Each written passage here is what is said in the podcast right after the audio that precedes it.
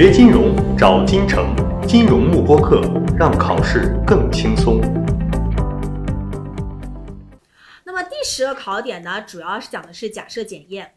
那么这边由于是给大家在进行复习啊，所以说我们不会详细的去讲假设检验的一个基本流程。那么主要呢是给大家复习一下假设检验的一些考点。那我们来看这边从二十六页到二十七页呢，就总结了我们整个 CFA 一级当中假设检验的基本考点。那么首先看。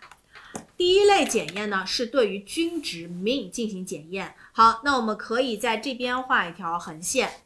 我们会发现，在横线上方的都是对于单个均值进行检验。那我们说这样的一种假设检验呢，大家要把整体的流程全部要掌握，对吧？那我们这边简单来做一个复习。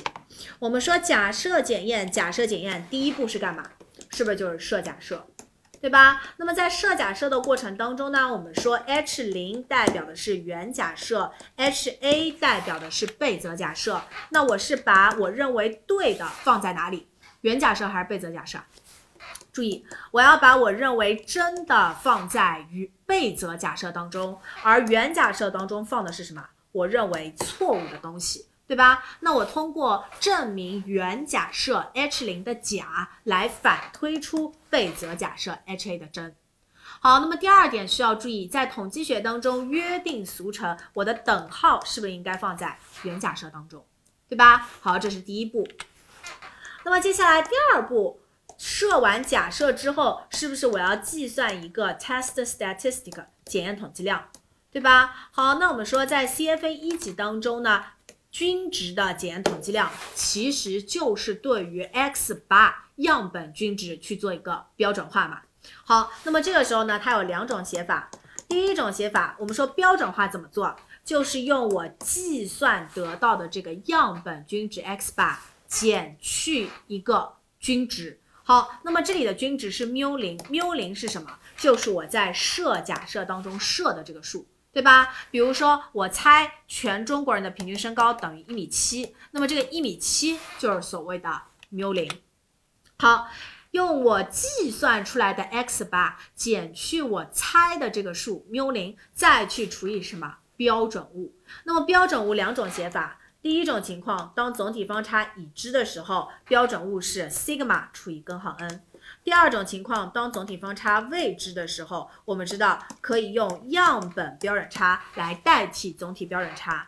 那么上面依旧是我计算得到的样本均值 x 八减去我猜的数缪零，下面是 s 除以根号 n。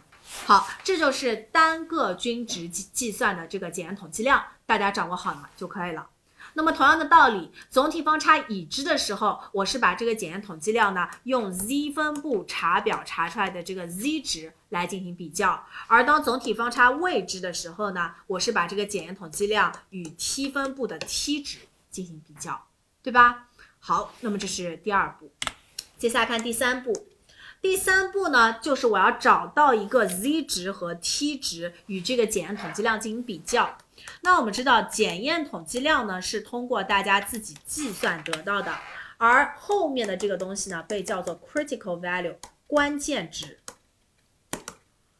那么关键值呢是通过查分布表查表得到的。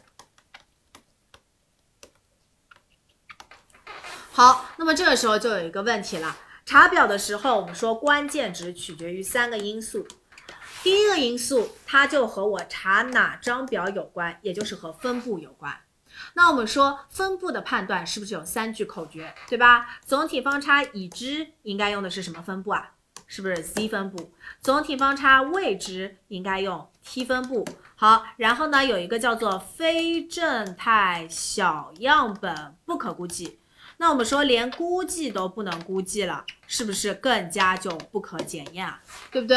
好，那么非正态呢，指的是我总体的分布不是服从正态分布，而且它又是小样本，说明什么？说明中心极限定理不满足，对吧？好，那么这个时候由于中心极限定理不满足，所以说样本均值 x 八的分布我是未知的。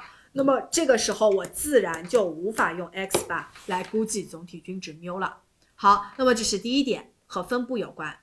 那么第二点，它和什么东西有关？是不是和显著性水平阿尔法有关？我们说阿尔法呢，决定了一个分布尾巴上的这块面积，对不对？好，那么这个时候尾巴上的这块面积和我们空白部分交界的这个值，也就是所谓的关键值 （critical value）。好，那么第三个呢，它是和我一个分布的单双尾是有关系的。好，那么这是第三步，我要通过查表。来确定这样的一个关键值。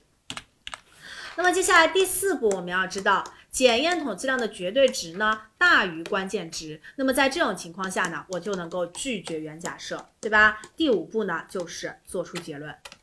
好，那么这整个五步的流程在单个均值检验当中呢，大家都必须要掌握。也就是说，我们这边的两个公式大家是要掌握的。那么这边公式它没有显示完整，大家可以补充一下，一个是 sigma 除以根号 n，还有一个是 s 除以根号 n。好，那么再往下呢是多个均值检验。那我们说这边大家重点掌握的就是大原则，用 t 分布掌握好就可以了。那么这边比较特殊的，我们要知道，如果说我现在的样本是不独立的，也就是说我缪一和缪二不能够拆分开来进行检验，那么这个时候我应该用什么？成对数检验来进行检验，对不对？好，那么成对数检验怎么样去做呢？大家要掌握一下。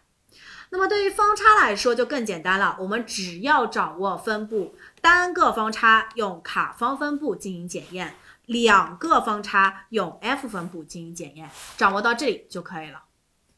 那么最后一个呢是新考纲的一个内容，我们今年新加入了两个变量 x、y 之间的相关系数的检验。那么此时它所有的流程和单个均值是类似的，唯一的差别在这里。